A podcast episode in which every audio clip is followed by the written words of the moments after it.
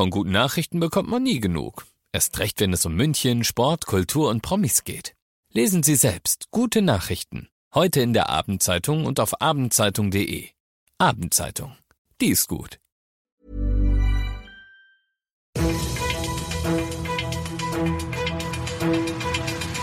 95 5 Charivari, das München Briefing, Münchens erster Nachrichtenpodcast.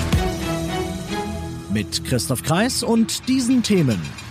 So sollen die Schulen ab Montag durch den verlängerten Lockdown kommen und in München könnten bald Wohnungen entstehen, wo früher spioniert wurde. Servus und willkommen zu dieser neuen Ausgabe. In diesem Nachrichtenpodcast kriegt ihr jeden Tag innerhalb von fünf Minuten all das zu hören, was heute in München wichtig war. Das könnt ihr euch dann jetzt um 17 und 18 Uhr im Radio anhören oder jederzeit und ganz bequem, wie es euch passt, da wo es die besten Podcasts gibt. Am Montag geht die Schule wieder los und mit der Lockdown-Verlängerung war ja klar, sie bleiben erstmal zu. Der Unterricht findet digital statt. Und zwar je nachdem, wie sich halt die Zahlen entwickeln, mindestens bis zum 29. Januar. Aber mir ist ganz klar, es ist eine große Belastung für die Eltern. Insofern bieten wir auch Notbetreuung an für diejenigen, die jetzt vom Arbeitgeber keinen Urlaub bekommen oder in einer besonderen kritischen Situation sind, dass sie die Kinder trotzdem dann in die Schule bringen können sagte Kultusminister Piazzolo dazu heute in München. Ja, ganz, ganz viele Fragezeichen, glaube ich, hatten Eltern, Schüler und Lehrer unter euch im Gesicht. Und Piazzolo hat zumindest für ein bisschen mehr Klarheit über das Wann und Wie und Wo gesorgt und beispielsweise Folgendes verkündet. Wir werden die Termine der Abschlussprüfungen verschieben. Wir werden aber das Zwischenzeugnis rausschieben. Wir werden dann nach der Rückkehr in den Präsenzunterricht auch Brückenkurse anbieten. Wir werden Hinweise geben, wie der Lehrplan entschlackt wird. Wir werden auch die Anzahl der Leistungsnachweise reduzieren. Also all das haben wir im Blick, um unseren Schülerinnen und Schülern faire Bedingungen zu geben. Ein ehrbares Ziel und einiges wird eben verschoben. Die genauen Termine, die werden aber erst noch festgelegt. Piazzolo hat außerdem versprochen, freiwilliges Wiederholen von Klassen, das wird nicht auf die Schulzeit angerechnet und wer auf Probe vorrückt, der kann auch auf Großzügigkeit hoffen dabei. Ach ja, und die Lernplattform Mebis übrigens, die ja immer wieder mal wegen Überlastung abgeraucht war, die hat man jetzt über die Weihnachtsferien, wie Piazzolo sagt, ertüchtigt. Er hat aber auch gesagt, der Zugang soll jetzt ein bisschen entzerrt werden. Naja, ich bin gespannt.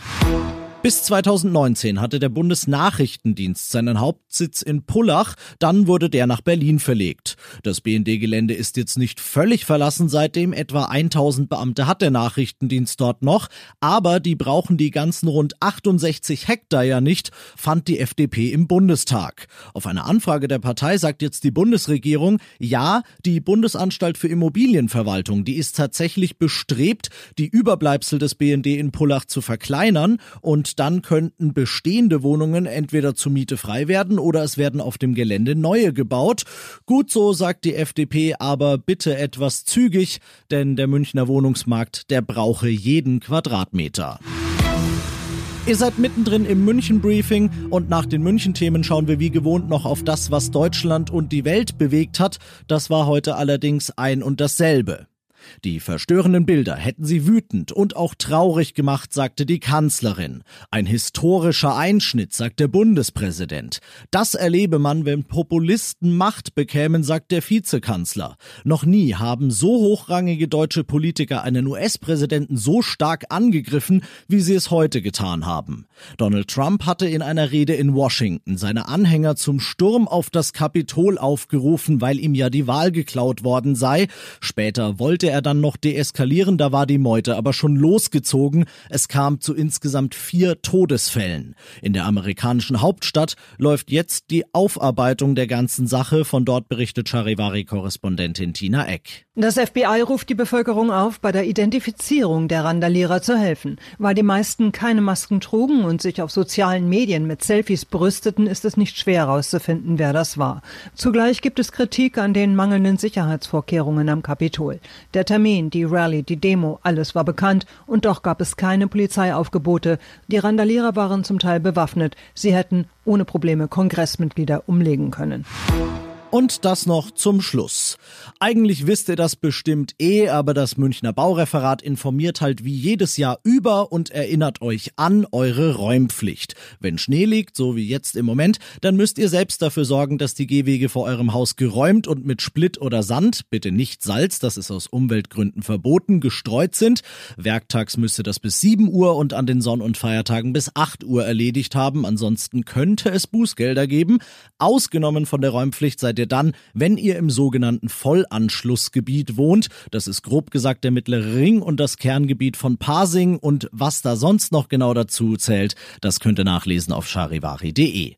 Ich bin Christoph Kreis, ich wünsche euch einen schönen Feierabend. 95 5 Charivari, das München Briefing. Diesen Podcast jetzt abonnieren bei Spotify, iTunes, Alexa und charivari.de. Für das tägliche München Update zum Feierabend. Ohne Stress, jeden Tag auf euer Handy.